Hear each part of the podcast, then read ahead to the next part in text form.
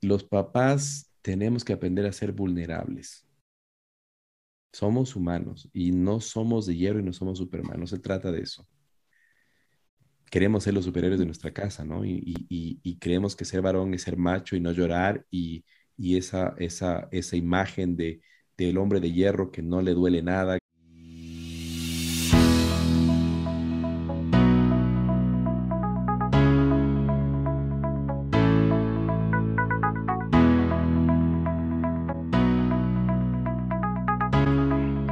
bienvenidos a Hablemos de Salud Mental. Este es el podcast de la Clínica de Salud Mental de la Universidad San Francisco de Quito en Ecuador. Yo soy Valeria Troya, su host. Soy doctora en psicología educativa e infantil, soy mamá y también soy esposa. Estamos entrevistando a las voces de la pandemia en esta temporada. Si esta es la primera vez que nos escuchan, les animo que retrocedan y escuchen a qué nos contaron los niños y adolescentes. Hemos también conversado con mamás y hemos conversado con profesores. El día de hoy tenemos la oportunidad de escuchar dos entrevistas con dos papás. Conversamos con Oscar Aguirre y André Agramont que coincidencialmente ambos tienen hijos con necesidades especiales. Así que también vamos a poder tener un vistazo a cómo fue enfrentarse a la pandemia con hijos con necesidades especiales. Pero quiero contarles un poquito qué nos está diciendo la investigación acerca de la salud mental y los varones. Según un estudio realizado por el Instituto para la Medición y Evaluación de la Salud, que tiene sus siglas en inglés IHME, este estudio salió en, octubre del 2021, pero reunió información de 1990 al 2019.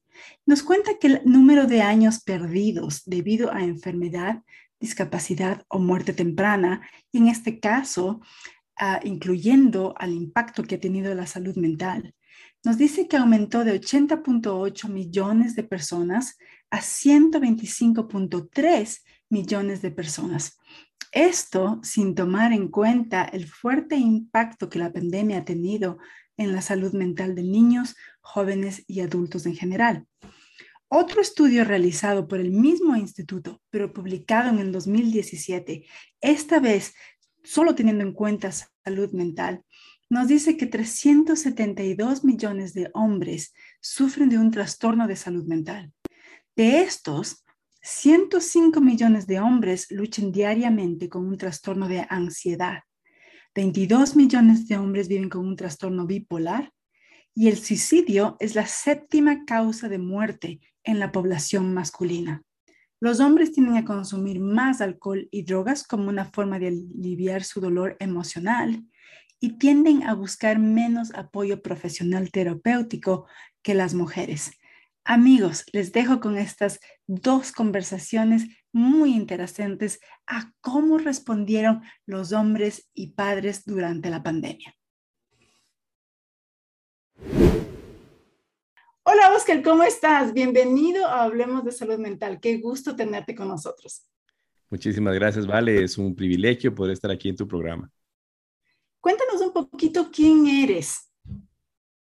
Bueno, yo soy eh, un papá común y corriente, casado con una, con una gringuita y tengo dos hijos que son ecuatorianos y que tienen 11 años y 8 años. Esa es mi, mi, presentación principal. Soy un papá. Y cuéntame, ¿a qué más te dedicas además de ser papá? Bueno, yo tengo desde hace em, varios años, ya más o menos como 20 años, eh, comencé una obra social. Yo había estudiado, bueno, soy economista de base. Para comenzar, soy graduado de la, Católica. Eh, tengo un par de diplomados en INCAE y tengo un, perdón, un diplomado en INCAE y un par de maestrías en los Estados Unidos. Yo regresé en el año 2000 y cuando yo regresé acá me convertí en consultor. Yo era el, gerente internacional de una empresa consultora local. Nosotros trabajábamos en consultoría y entrenamiento y capacitación con muchas empresas, pero a la par comencé una obra social a través de mi iglesia que luego se convirtió en fundación y que ahora es a lo que yo me dedico el 100% desde el año, casi el año 2015. Yo soy el director ejecutivo de una fundación que ayuda a personas que están bajo la línea de pobreza en, en diferentes programas que tenemos de ayuda para este tipo de población. Oscar, tú dices, eres papá común y corriente, pero yo diría no tan común y corriente. Tienes dos niños, pero uno de tus hijos tiene un poquito de necesidades. ¿Quisieras contarnos un poco de eso? Sí, claro, con mucho gusto. Nuestro primer hijo em, tiene autismo, y, pero a mí me gusta verme como un papá común y corriente, porque nosotros los que tenemos hijos con necesidades especiales, es también común eh, y es más común de lo que pensar, pensaríamos que sucede, ¿no? Ahora que ya se ha empezado a tipificar mejor y a identificar mucho mejor este tipo de, eh, digámoslo, de, de, situaciones o de, o de estados, entonces se ha, vuelto, se ha vuelto mucho más común. Entonces, nosotros sí somos una familia que tiene un niño con necesidades especiales, con todos los desafíos y con todos los eh, eh, beneficios y bendiciones que tiene esta, esta, esta eh, condición especial.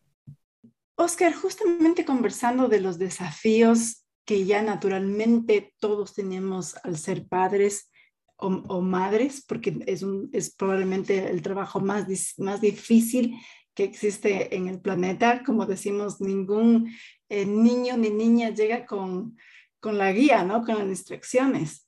Cuéntame, Oscar, ¿cómo fue eh, la pandemia para ustedes? Llegó, la pandemia hace casi dos años. ¿Cómo, cómo les cambió su dinámica familiar?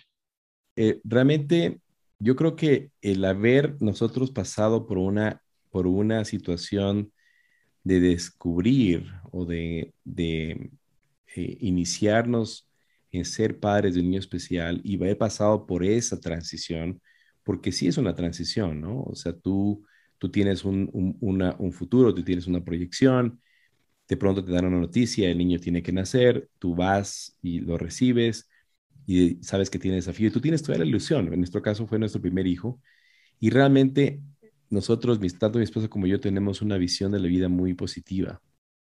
Entonces, lo enfrentamos, lo disfrutamos con todos los desafíos que al inicio fue.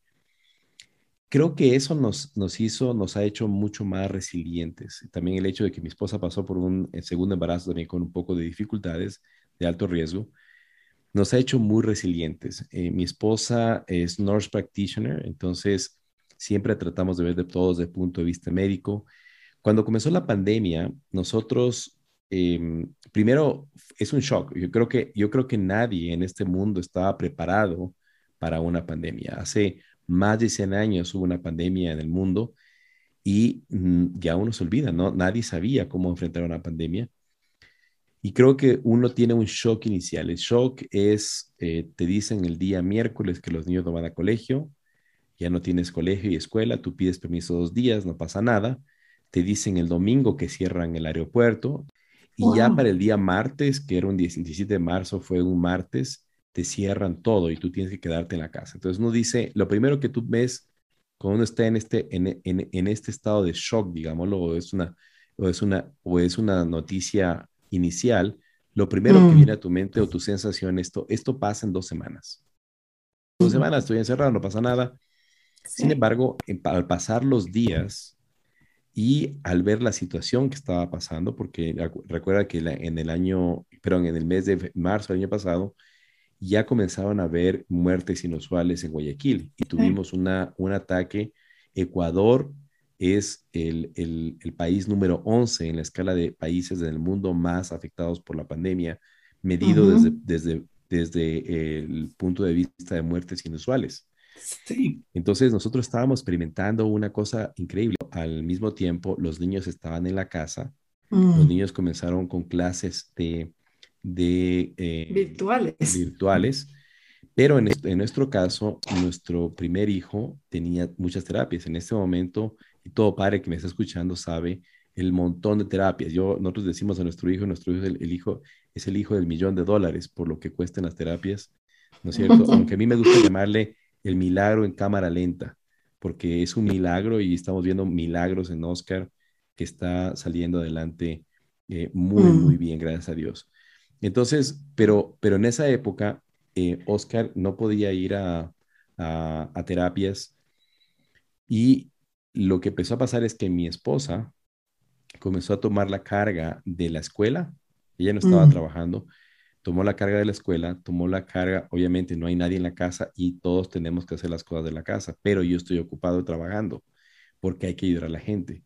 Mm. Entonces, entonces resulta que ella tiene a los niños, tiene la, mayoría de las cosas de la casa, aunque yo se ayudaba, obviamente, y también las terapias del niño. Y, esa, y, ahí comienza nuestro, nuestro via crucis, digamos así, nuestra, nuestro, nuestra época de prueba. De mi, de mi, punto de vista, para mí era difícil ver que ya los niños comenzaban a, a, a molestarse, ya se iban cansando, nos inventábamos cosas, ¿no? Eh, nuestra invención fue que no había piscina, entonces teníamos dos tinas en, en los baños y los tinas eran las piscinas, ¿no? Y, y, entonces sí teníamos un jardín aquí frente a la casa y salían al jardín y entonces Lori comenzó a hacer proyectos afuera en el patio y entonces comenzamos a hacer camping en la casa, entonces todos dormimos en un cuarto en un día, luego pasábamos a jugar en el otro cuarto el otro día pero ya después de un mes ya no tienes que inventarte, ya. Y obviamente nosotros empezamos a pedir ayuda, o sea, mm. llegó un punto en que Lori estaba cansada, yo estaba cansado, todo el mundo está cansado, nadie quiere salir, los niños reclaman que por qué no pueden salir a la tienda a, a, comer helado, a comprar un helado. Entonces, sí fue fuerte, esa fue fuerte. Cuando, Fue cuando comenzamos a pedir ayuda y gracias a Dios encontramos mucha ayuda en, los, en las terapistas de nuestro hijo. Entonces hicimos una mm. reunión con ellas, conversamos, nos dieron consejos, nos ayudaron y así logramos navegar la, la, pandemia. Tus palabras fueron ahí, es cuando comenzó nuestro Vía Crucis. Y justo yo, que, yo te quería preguntar, ¿cómo dirías tú que la pandemia cambió, cómo, cómo le impactó a la familia? El, el estar cansados afecta muchísimo, o sea, realmente tú entras en una tónica de todos los días hacer, estar en un tren muy fuerte, que no se acaba. Entonces, yo creo que em, la palabra clave podría ser agotamiento. Mm. Entonces, comienza a haber un agotamiento, ¿no? Comienza a haber una em, irritabilidad. Entonces, gracias a Dios en nuestra casa no hubo gritos, cosas violentas, pero sí irritabilidad. O sea, la mm. paciencia se acorta. ¿no? Las discusiones aumentan. Em, los niños... Y de todos. Y de todos, claro. Sí, sí, sí, claro. O sea, los niños se decaen. Ya no quieren, o sea, les falta salir, les falta estar con otros niños. Entonces nosotros, nosotros empezamos, gracias a Dios, eh, como te decía, el hecho de haber pasado nosotros, y es la bendición de haber pasado por una época muy dura, tú sabes que, que muchos de los, pues, las parejas, cuando pasan una situación de niño especial, que le hace un especial, mm. no lo logran. Mm. Esas parejas terminan peleando, si hay conflictos internos, no lo pueden manejar y se separan. En nuestro caso, gracias a Dios, ha sido lo, contrario. Eh, yo he apoyado 100% lo que mi esposa hace. Ella es una increíble mujer que yo la admiro muchísimo, su tenacidad. Y le agradezco mucho a Dios por haberme la puesto a mi lado porque ella ha fortalecido el, desarrollo de nuestro hijo y hacer una dedicación total de los dos niños. Y, pero en, aprendimos a raíz de esa experiencia que las épocas duras nos unen más. Entonces, gracias a Dios, con un buen diálogo, con conversar entre nosotros, lo que hubo es más acercamiento. Y eso ha sido el norte, y a pesar de que pasamos tantos problemas y cosas con, con los chicos que se, ya estaban cansados, que ya no había más que hacer y después ya se cayeron un poquito y tocaba, entonces nos tocó romper un poco las reglas, ¿no? Empezamos a salir a caminar en el barrio, a pesar de que la gente se molestaba, comenzamos a dar vuelta a la manzana. Nosotros ya para más o menos en julio empezamos a salir ya a, parques que nos permitían salir. Eh, comenzamos así a, hacer que los niños hagan porque lo necesitaban. Es impresionante, pero es que ¿cómo tienes a un niño encerrado en una casa? Correcto. Eso es terrible, eso es terrible. Entonces, eso nos ayudó mucho, nos, nos ayudó mucho el, juntarnos, pero sí, o sea, e, e, e, ese, esa, esa dificultad de estar cansados, de estar malhumorados, de estar Mm. estresados, de estar con ansiedad, sí la pasamos, ¿no? Y te agradezco tu honestidad, Oscar, porque me est- estoy preguntándome cuántas personas en la audiencia ah, te estarán escuchando y habrán dicho, sí, nosotros también rompimos las reglas y capaz que mucho antes. Y yo aquí, entre tú y yo, también nos tocó romper las reglas, porque con un niño de tres años en un departamento es imposible. Y nosotros también empezamos a ver el impacto en la salud mental de todos y también en el de un niño de tres años, en que simplemente el niño se vuelve como diablo en botella. Y ya no hay, ya no hay manera de tenerle en, en cuatro paredes y esperar que esté tranquilo y esté feliz. Entonces, creo que tal vez el tú y yo ser honestos, les estamos diciendo a los papás, sí que alivio, no, no fuimos los únicos, ¿no? Porque llega un momento en que es una pelea de sobrevivencia. Y quisiera preguntarte, Oscar, am, ¿cuál fue el reto más grande como papá? El estar ahí en casa. ¿Qué dirías tú? Yo creo que el reto más grande es cuando tú ves a tus hijos que están pasando por una crisis interna y tú no puedes ayudarles externamente. Cuando se, cuando se caen les pones una curita. Cuando, cuando les, les da fiebre les das un antifebril. ¿no? Cuando les duele al estómago les das una, una pastilla para el estómago. Pero cuando les duele el corazón, cuando están tristes, cuando no dicen, ah, es que no estoy aburrido, no quiero hacer nada. Ya, ya no, ya no quiero estar, ya no quiero, ya no quiero estar enfrente de esa pantalla. Entonces, como que tú no se siente desarmado. Uno dice, ¿qué hago? Y en ese momento es cuando tú dices, wow, o sea, me sientes como una, una especie de, de, de invalidez, una, una especie de incapacidad, de no conocimiento. Es cuan- ahí es cuando tú dices, oye, no vino con instrucciones esto, este muchacho.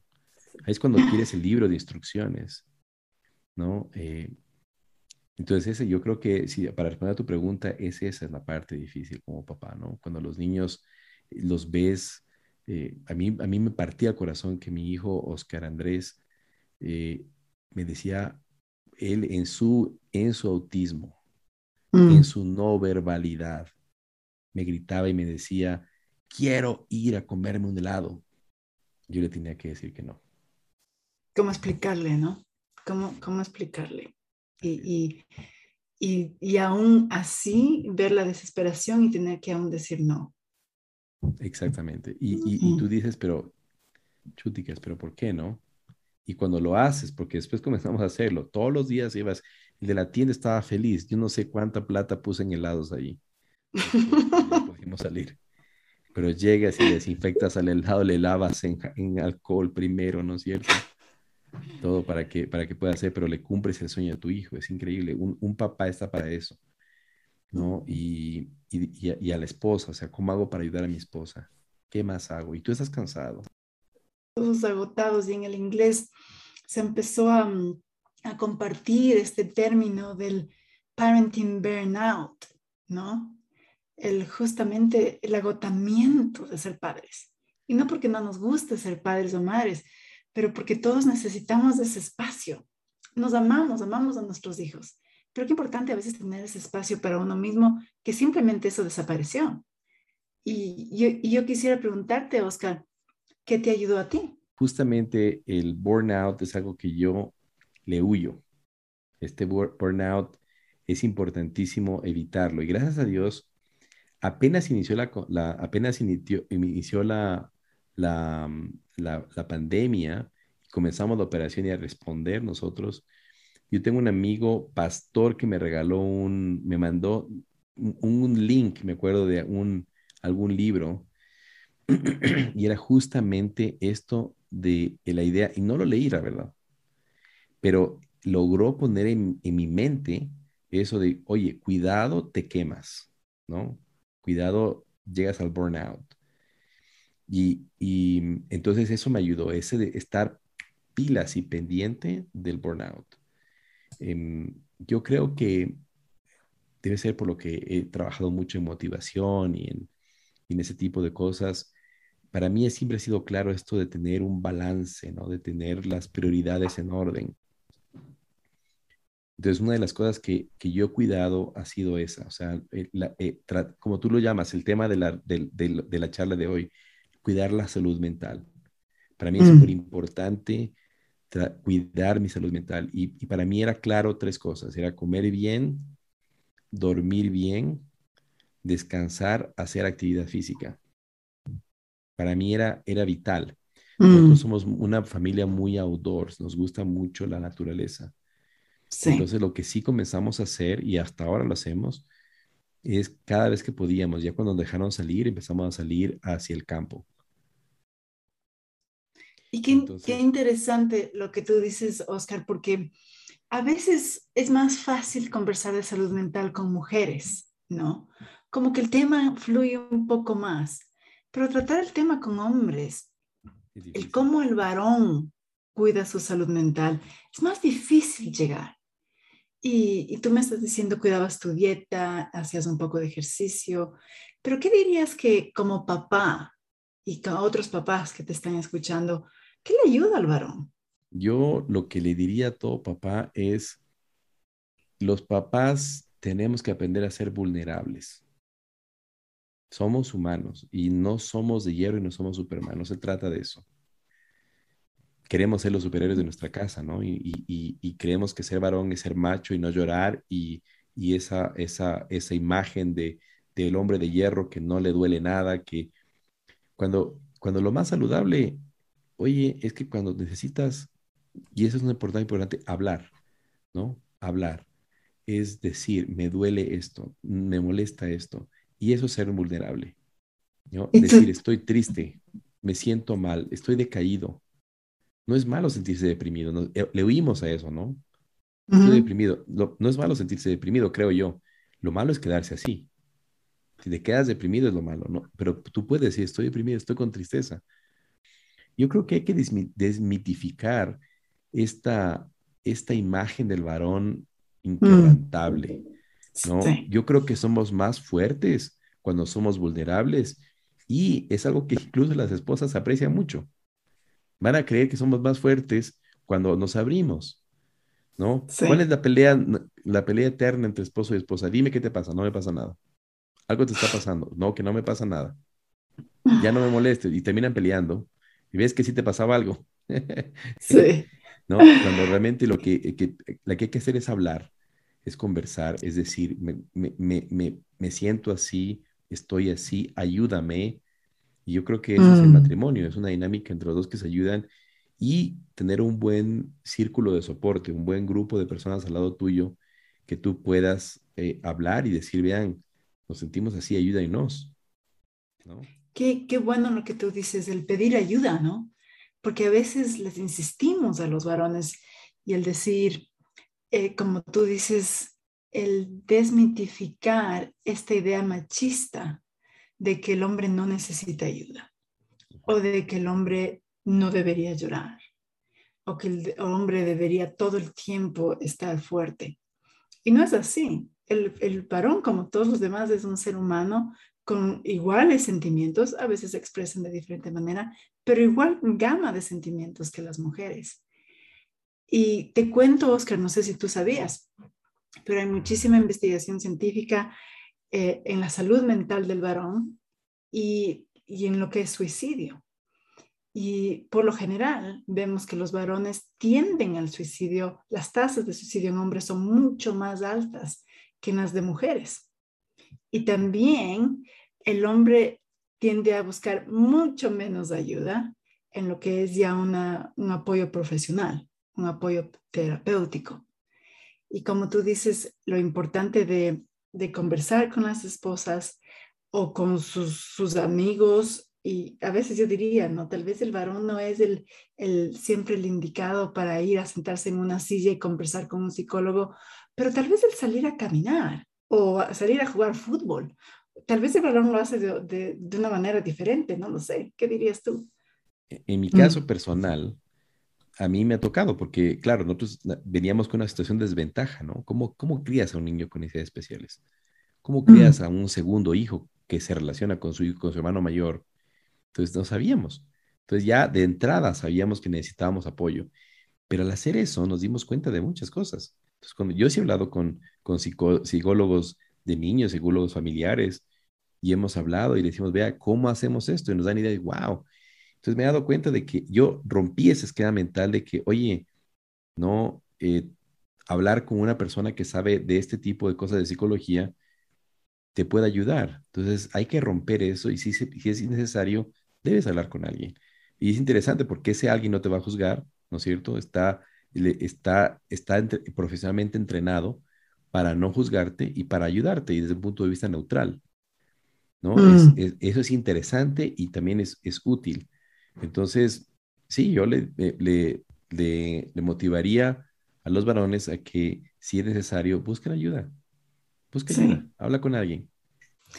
Oscar, ¿cuál dirías tú que ha sido la emoción o sentimiento predominante en esta pandemia? Desde, desde el punto de vista de papá, de hombre, ¿qué dirías tú?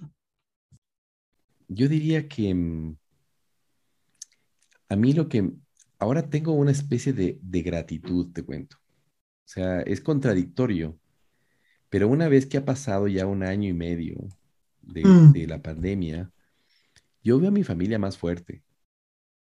Yo veo que hemos aprendido y hemos madurado, hemos crecido, nos hemos unido mucho. Es interesantísimo que, que aprendimos a vivir en comunidad dentro de la casa. Mm.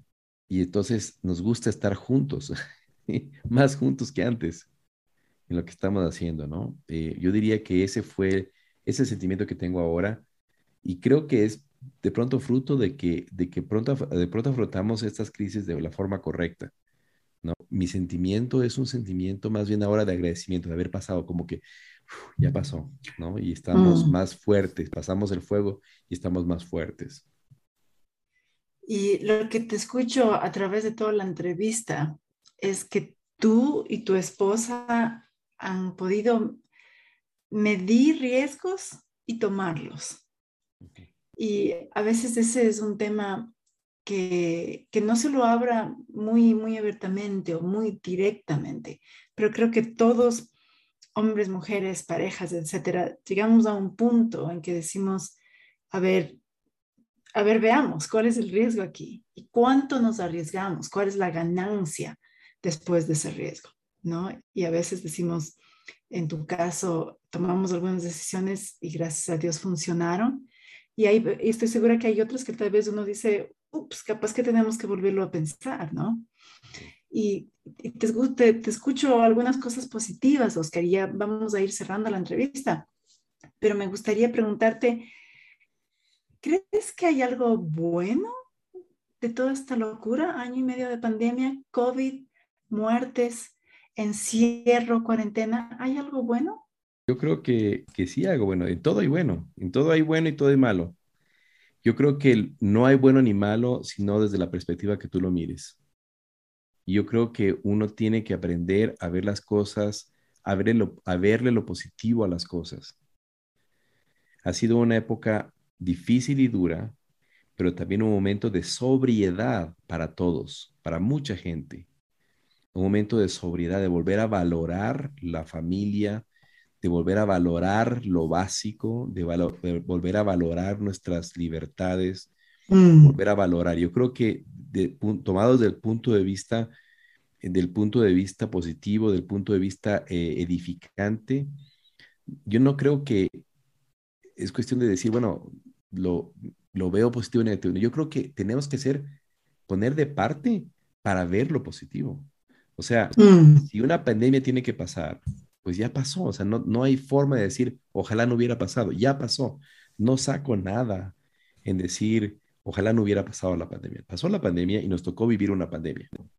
Como nos tocó vivir mm. un terremoto, como nos tocó vivir la migración, como nos tocó vivir la, eh, qué sé yo, una inundación, nos tocó vivir no hay chance de quejarse. O sea, yo creo que esa, y eso debería ser, y creo yo, para los padres de, hijos especiales, creo que tú vas a encontrar esa resiliencia en los padres de hijos especiales, porque se ve, ya me tocó y yo soy feliz y acepto a mi hijo como es. Y, es una bendición y es lo positivo y es un, es un ser humano que tiene sus, sus, sus em, ¿cómo se diría? Sus em, privilegios especiales. Mm. Lo mismo con la pandemia, o sea, nos pasó la pandemia, nos tocó vivir una pandemia, nos tocó vivir, es durísimo, tuvimos pérdidas, pero enfoquémonos en lo positivo. Mencionaste, mencionaste tus hijos, Oscar. ¿Crees que has aprendido algo de tus hijos que no sabías antes gracias a la pandemia? Mis hijos me están enseñando a ser mejor papá. Eso te resumo, todo. Y la mejor forma de tener resultados positivos en mis hijos es que yo digo, no es que tiene que regularse, no. El que tiene que regularse soy yo. ¿Sí? Cuando yo me pongo a discutir con un niño de 8 años que si va a comer o no va a comer, el niño no es él, el niño soy yo. No debo entrar a ninguna discusión. Estoy aprendiendo y me están enseñando a mí a ser papá y entonces no me meto en conflicto. Y el niño no reacciona, no hay conflicto y luego obedece. Mágico. Wow. No sabía eso antes. Entonces eso es lo que me están enseñando mis hijos, ser paciente, hacer, hacer em, dulce, organizar mucho mejor mi tiempo, porque me di cuenta de que necesitan de mí más que nunca y mm. necesitan jugar conmigo, que si no pueden salir a jugar con otros niños, ¿con quién tiene que jugar? Con su papá. Entonces yo tengo que ser, tengo que ser niño. Entonces estamos, me, me están enseñando a tener una rutina, ¿no? Porque las rutinas son buenas para los niños y, y en la rutina encuentran certeza, encuentran seguridad, encuentran estabilidad. Entonces establecer una rutina, pero ¿quién tiene que establecer la rutina? Yo mismo. Entonces yo tengo que aprender a ser más disciplinado. Entonces me toca trabajar en estas horas para poder estar con ellos en esas otras horas. Y si tú logras estas cositas en cambios en ti, entonces las cosas van a funcionar muchísimo mejor en tu hogar. Mm. Oscar, estamos cerrando y me encantaría que tú envíes un mensaje a los padres, a los varones que te están escuchando y que aún seguimos en pandemia, como tú dijiste, tu esposa eh, como médica dice, las pandemias duran aproximadamente de 3 a 5 años, tal vez no con el shock inicial, ah, pero con el legado, con el, un poco el dolor, con los efectos secundarios, etcétera, que todos los vamos viendo de aquí a largo plazo Oscar, ¿cuál sería tu mensaje para esos papás? Tal vez papás que han perdido el trabajo, papás que no logran jugar con sus hijos, papás que están agotados, papás que se sienten desanimados, papás que tal vez han tirado la toalla a, su, a su matrimonio, a su, etcétera, como ellos se sienten. ¿Qué dirías? Yo lo que les diría es, hay esperanza, hay esperanza sigue adelante, no decaigas, no decaigas, busca ayuda, abre tu corazón. Si tienes a tus hijos y tienes a tu hogar, disfruta de eso que tienes, disfruta que eso tienes. Vuelve, si por ejemplo tienes a tu esposa, mira, hay dos cosas de ver, o le ves todos los peros o le ves todas las bendiciones, todos los, todo lo bueno. Recuerda por qué te enamoraste de ella, recuerda los primeros momentos de su felicidad y, alguna vez eh, en alguna enseñanza que di, creo que aprendí eso, de que uno tiene que aprender, primero da gracias, ¿no? Da gracias que tienes unos hijos, una esposa, da gracias todos los días, da gracias. Antes de quejarte, da gracias. El agradecimiento va a, desarrollar muchas cosas en tu, en tu corazón, en tu mente, desde las mismas endorfinas, y te va a hacer a enfrentar tu vida, tu vida de una forma diferente. Pero enfócate en aquella que es tu compañera, de hace mucho tiempo. Y, no hay nada que no se pueda reparar. Solo la muerte no se puede reparar. Pero tú puedes reparar, tú puedes pedir perdón, tú puedes acercarte, tú puedes hacer reparación en las relaciones. Si tienes a tus hijos chiquititos, disfrútales. Pasa la vida rapidísimo. Y pasó un año y medio y, y entonces disfruta, en vez de decir, oh, que peleábamos y gritábamos, que no disfruta, que le viste crecer y de las cosas buenas. Trata de cambiar para que disfrute en este momento, para que tú eres el que, el que, el que maneja el barco. Recuerda esto, tú no eres responsable por las tormentas que pasan alrededor tuyo, alrededor de tu hogar. Tú no eres responsable de eso. Son tormentas que pasan. Pero tú sí eres responsable de qué dirección le das al barco, al barco de tu hogar de tu familia.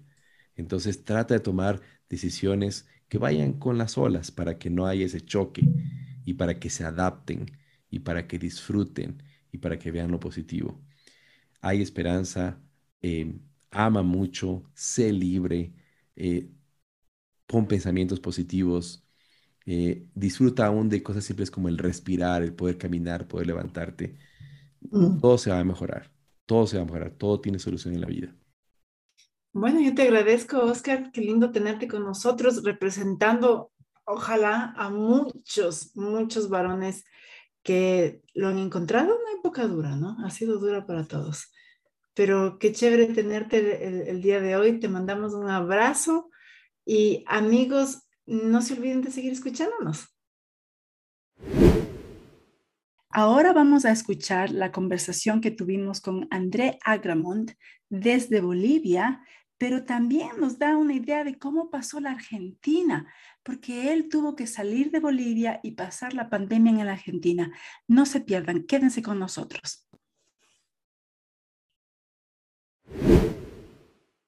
Hola amigos, tengo el gusto de estar con André Agramont de, desde Bolivia. Hola André, ¿cómo estás? Hola Valeria, ¿qué tal? Qué gusto saludarte. Te cuento que eres el primer, eh, la, persona, la primera persona que entrevisto que está en otro país, que no está en el Ecuador. Así que para mí es, es un gusto. Estamos empezando a expandir nuestras fronteras.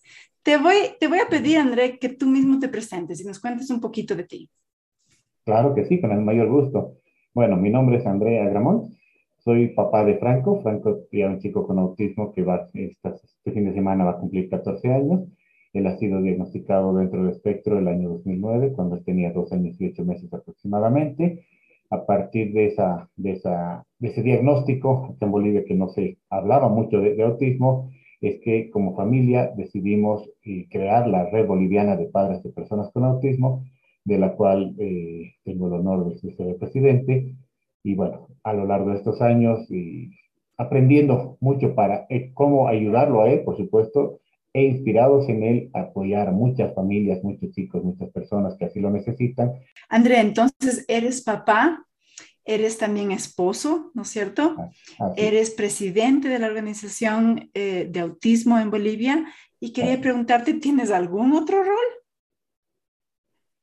¿Algún otro rol? Bueno, Mira, eh, justamente el haber estado viviendo el año pasado en Buenos Aires es que nos ha dado la posibilidad de conocer el tema de las enfermedades raras, enfermedades poco frecuentes, que es un tema que, que a mí me llamaba mucho la atención, particularmente, no por el hecho de que yo tenga mucha relación con ese ámbito, sino porque eh, estando allá en Buenos Aires decía, están tan bien organizadas eh, mm. allá en Argentina que decía, ¿por qué no hacer un espacio similar en Bolivia? No sé si hay enfermedades raras, me imagino que sí, como en cualquier parte del mundo. No mm. sé si y cuántos pacientes hay. Entonces hemos empezado también a abrir ese espacio. Suenas un hombre muy ocupado, André, tengo que decir. Eh, y, y ahora te voy a preguntar, en realidad no sé cómo, cómo Bolivia recibió y ha enfrentado la pandemia. En el Ecuador ha sido durísimo, seguimos enfrentando la pandemia.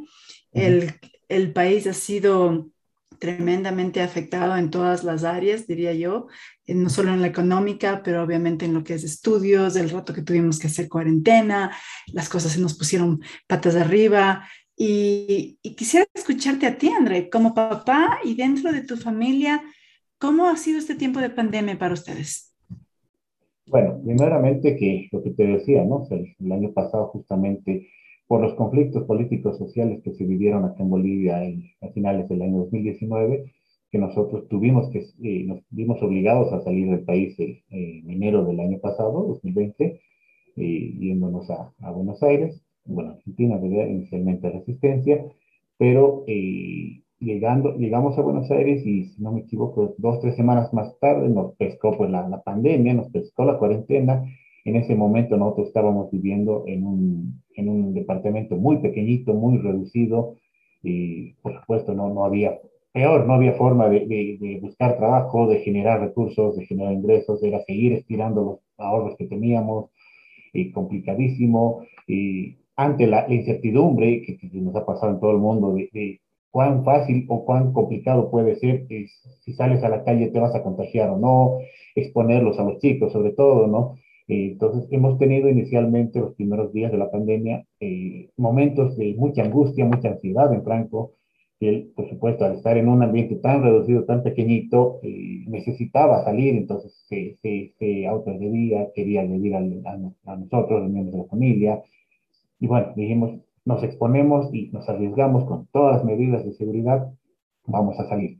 Y dimos un par de vueltas alrededor de, de la casa donde estábamos.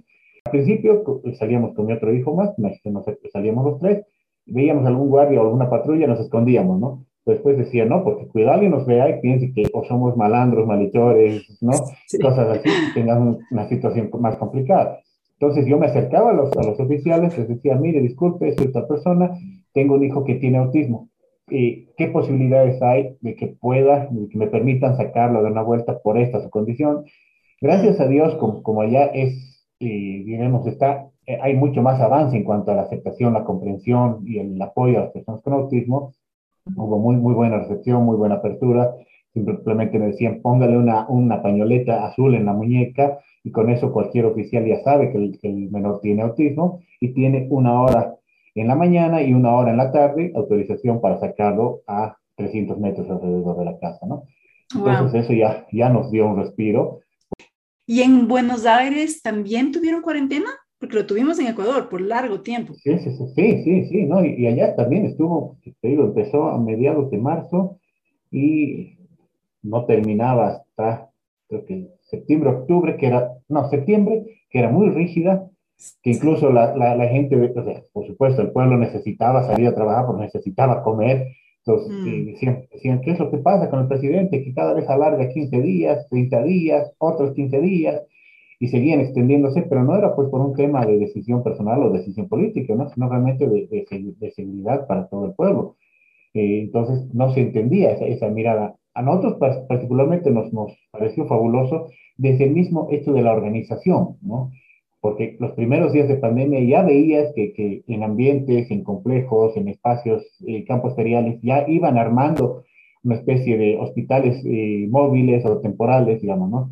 No tenías ya los, las camas, los respiradores, para cuando los pacientes necesiten y empiecen a llegar, que realmente eso ayuda muchísimo.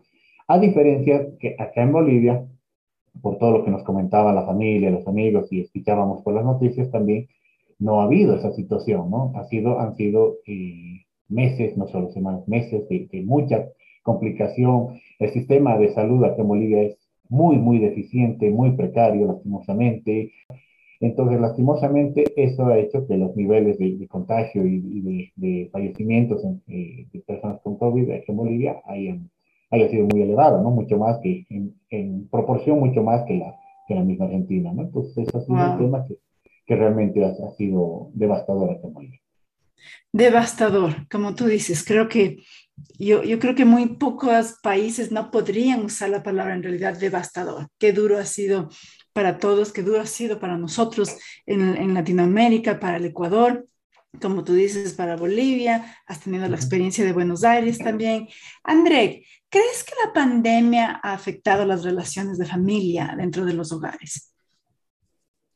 Eh, Ana, en general, en general sí. O sea, si hacemos referencia al grueso de las familias, digamos, sí ha afectado. ¿Por qué? Porque se han visto, se han, visto, se han escuchado de casos que, había violencia intrafamiliar eh, que se, se, presentaba ya antes de la pandemia. Entonces, por supuesto, al estar encerrados y tener que convivir bajo esas cuatro paredes 24 horas al día, todos los días de la semana, han habido muchos casos de violencia, de, de agresiones, y bueno, eh, ¿qué, ¿qué pasaba? O sea, intervención de la policía, de las autoridades, ok, ¿y a dónde lo llevas? ¿Y cómo lo sacas si estamos en pandemia, estamos en encierro?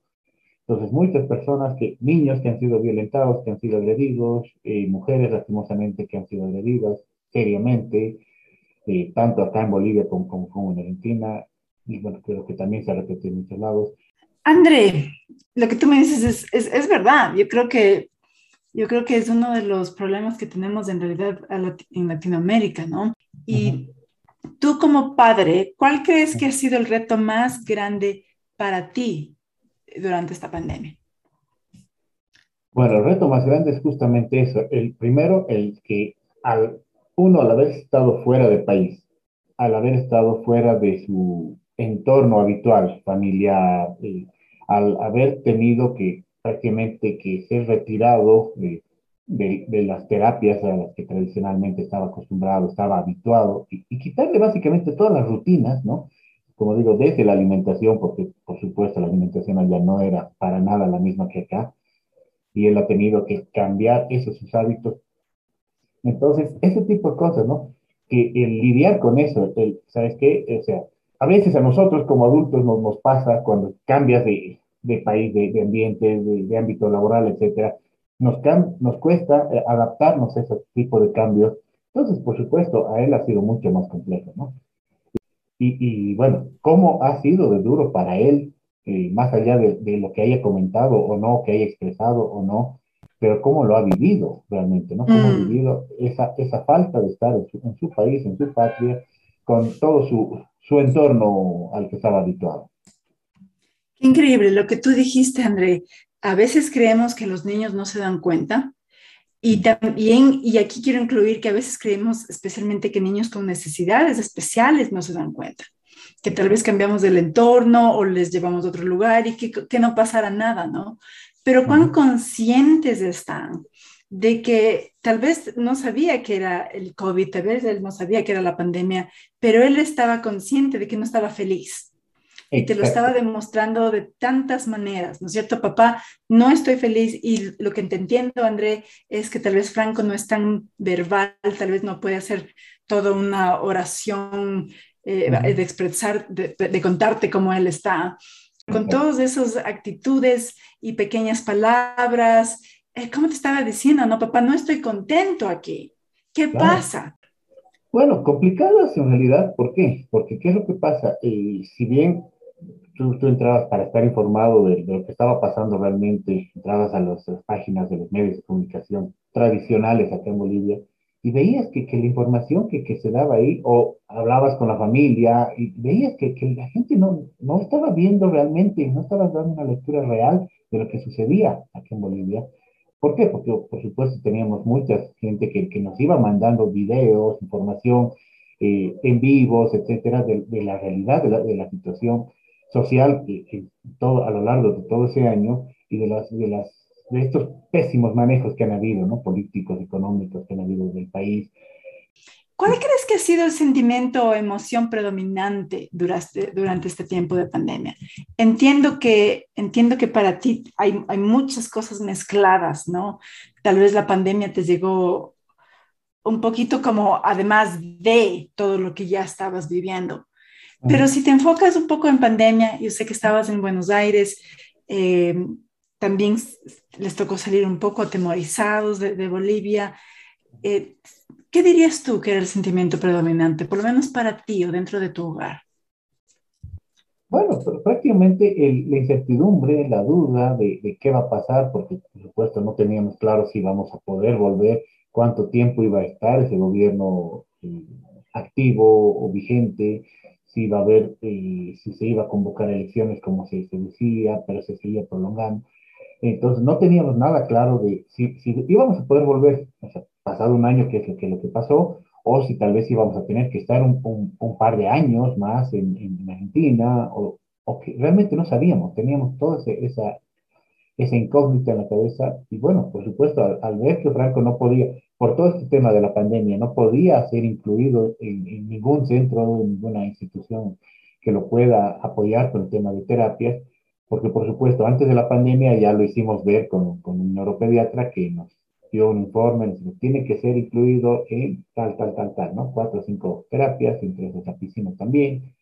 Y bueno, fuimos a dejar, me acuerdo esa nota, ese informe al Ministerio de, de, Salud, y, bueno, ahí se, vino la pandemia, ¿no? Algo que sí me, digamos, recalco mucho cada, cada, cada, que hablo de esto es la, la el gran apoyo y, apoyo y seguimiento, digamos, que ha habido de parte de la Dirección de Salud Mental del Ministerio de Salud de, de, de Argentina. ¿Por qué? Porque cada semana nos llamaban, hola, ¿cómo está Franco? ¿Qué necesita? ¿En qué lo podemos ayudar? No, gracias a Dios, está bien. Ok, qué bien. Avísenme cualquier cosa, si necesita o si necesita una evaluación, si necesita un apoyo psicológico, avísenos, por favor, veremos cómo lo podemos colaborar. Entonces, ha habido ese acompañamiento a lo largo del año, ¿no? que realmente algo que, que he destacado muchísimo, porque aquí nos pasa eso y a ver si, si alguien se acuerda de, de, que estás ahí, digamos, ¿no? Nadie, nadie te llama ni, ni, para saber cómo está o, que, o si está bien o no pero eh, eso fue algo que nos, nos daba cierto, cierta tranquilidad, ¿no? Eh, viendo la, posibilidad que en algún momento, eh, a medida que se iban abriendo ciertos sectores, pueda ser incluido en alguno de estos entes, en alguna de estas instituciones. André, ¿tú crees que, que existe algo bueno? ¿Ha salido algo positivo de esta pandemia? Lo que comentábamos hace un par de semanas con, con otros mis hijos, eh, justamente creo que ha sido básicamente el hecho de que nos ha, nos ha motivado y nos ha prácticamente reeducado en cuanto al, tema de la limpieza, de la higiene, de, de, sales, te lava las manos, entras, te lava las manos, estás, estás protegiéndote, no te estás exponiendo. Porque, mira, por ejemplo, eh, algo que, que particularmente, muy particularmente en mi caso, eh, yo toda la vida prácticamente he vivido acá, en La Paz, en Bolivia, eh, salvo un par de, ocasiones que, estuve cuando estaba saliendo bachiller de colegio, como fui un año a Estados Unidos, etcétera. Pero nunca he tenido, por ejemplo, eh, el tema de la altura acá en La Paz. Nunca me ha costado y siempre he tenido eh, facilidad y caminaba, siempre he caminado mucho y caminaba con mucha agilidad. Desde que hemos vuelto de Argentina detrás este año, no sabes cómo me cuesta, cómo me agito y cómo y más con el barbijo, ¿no? Que me tengo que parar cada rato, por lo menos bajármelo aquí. Señor, cúbrase la nariz. Sí, le pero entiéndame que también me cuesta respirar.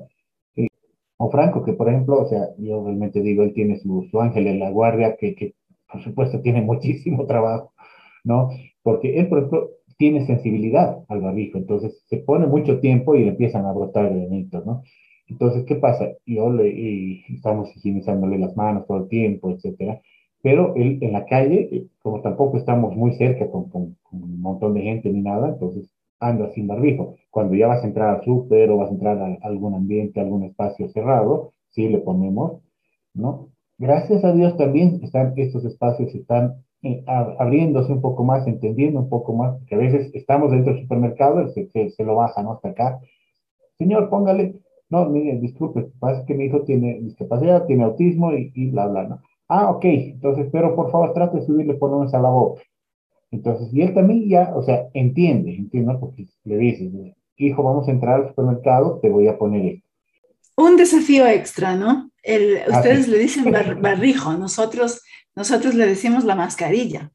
Pero ah, claro que sí, a todos nos cuesta usar la mascarilla, pero aún más a estos, a estos niños o chicos con discapacidad que no del todo entienden el por qué ¿por qué de pronto estamos usando esta cosa en la cara que nos estorba tanto, no? Sin duda, un, desafío más. André, como padre, ¿crees que has aprendido algo más de tu hijo durante esta época de pandemia? Bueno, yo creo que el, el, mismo hecho de entenderlo un poco más, te decía, de, estar más atento a esas señales que te va dando, ¿no? De, como estas claras de, Bolivia, Bolivia, Bolivia, y bueno, de, entenderlo mejor y a ver, pues estar más atento a cualquier otro tipo de señal que te vaya dando, porque si bien él hoy en día tiene un lenguaje un poco más amplio del que tenía, por supuesto, pero ¿qué es lo que pasa? Que él eh, está la mayor parte del tiempo conectado a, YouTube, a los dibujos animados, a la tele, lo mismo. ¿Y qué pasa? Y va escuchando eh, frases, no sé, que, se le queda muy grabado de cada dibujo animado. Y de repente lo empiezas escuchando repetir una frase, y ahora, ¿de qué dibujo animado es? Pero ya no es solamente, al principio era solamente repetir, ¿no? En cualquier momento repite, repite, repite. Pero hoy en día ha llegado a hacer, muy, hacer propias muchas de estas frases Y eso, sin ir lejos, nos pasó.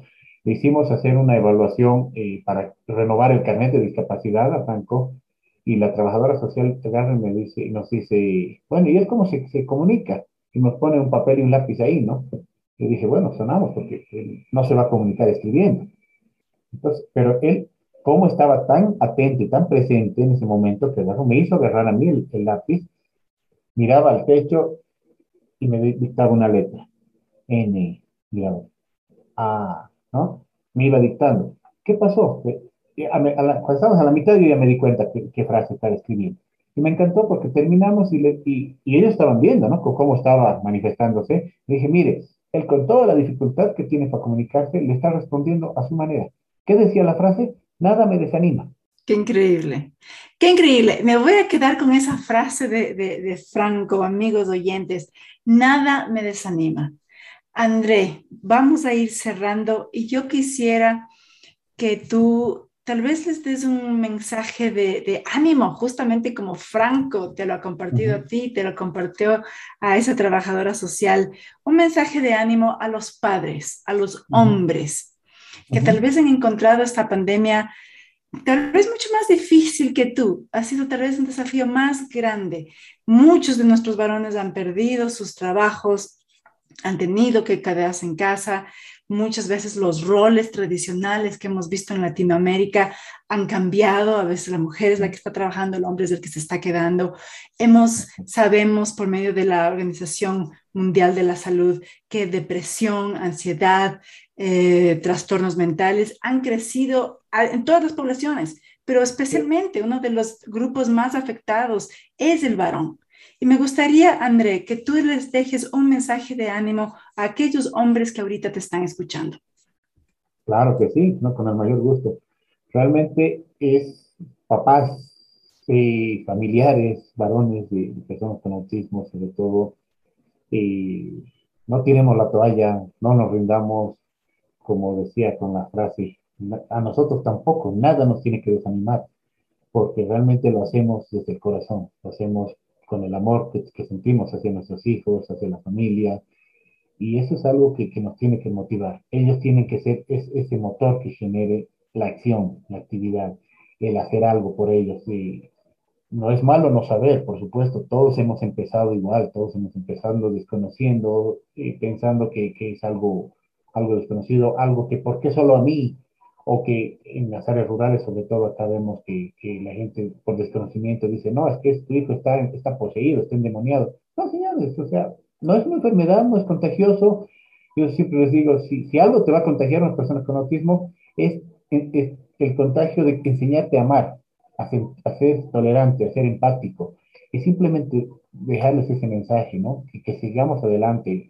Estamos, no estamos solos, no estamos solos. En cada uno de nuestros países siempre hay alguien o alguna organización, institución o algún papá, mamá que nos va a apoyar, que nos va a poder eh, acompañar, que nos va a poder orientar, que nos va a poder decir, este camino y este camino te sirven, pero yo te recomiendo el camino B, porque el camino A tiene algunos obstáculos que pueden ser complicados, o viceversa consultemos, no tengamos miedo a preguntar, ni a los profesionales, ni a las autoridades, ni a las organizaciones, ni a los otros papás o mamás, porque siempre aprendemos. Nosotros hemos visto, ya estamos 12 años acá, pero día a día seguimos aprendiendo y seguimos aprendiendo de las nuevas situaciones eh, que se van presentando, que por supuesto han cambiado mucho a lo largo de estos años.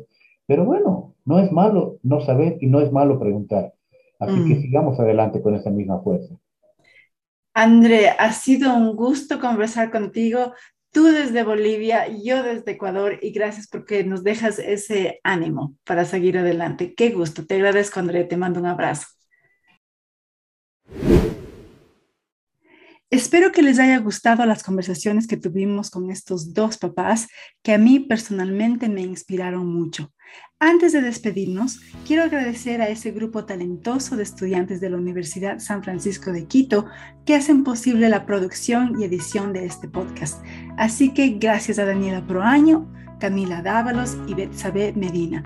Si tienen preguntas o quieren conocer más acerca de nuestros servicios eh, como Clínica de Salud Mental, no se olviden en escribirnos o llamarnos al 098 043-5484. Si están afuera del Ecuador, necesitan aumentar el más 593. O también nos pueden escribir al correo saludmental.usfq.edu.es. También nos pueden seguir en nuestra cuenta de Instagram que nos encuentran como Salud Mental USFQ. Siempre estamos pendientes de sus correos, de sus llamados o de sus comentarios. Si les gustó este episodio, por favor, no se olviden de darnos cinco estrellas en Apple Podcast para que otras personas también nos encuentren. De mi parte, les mando un abrazo y nos vemos el próximo mes. Chao.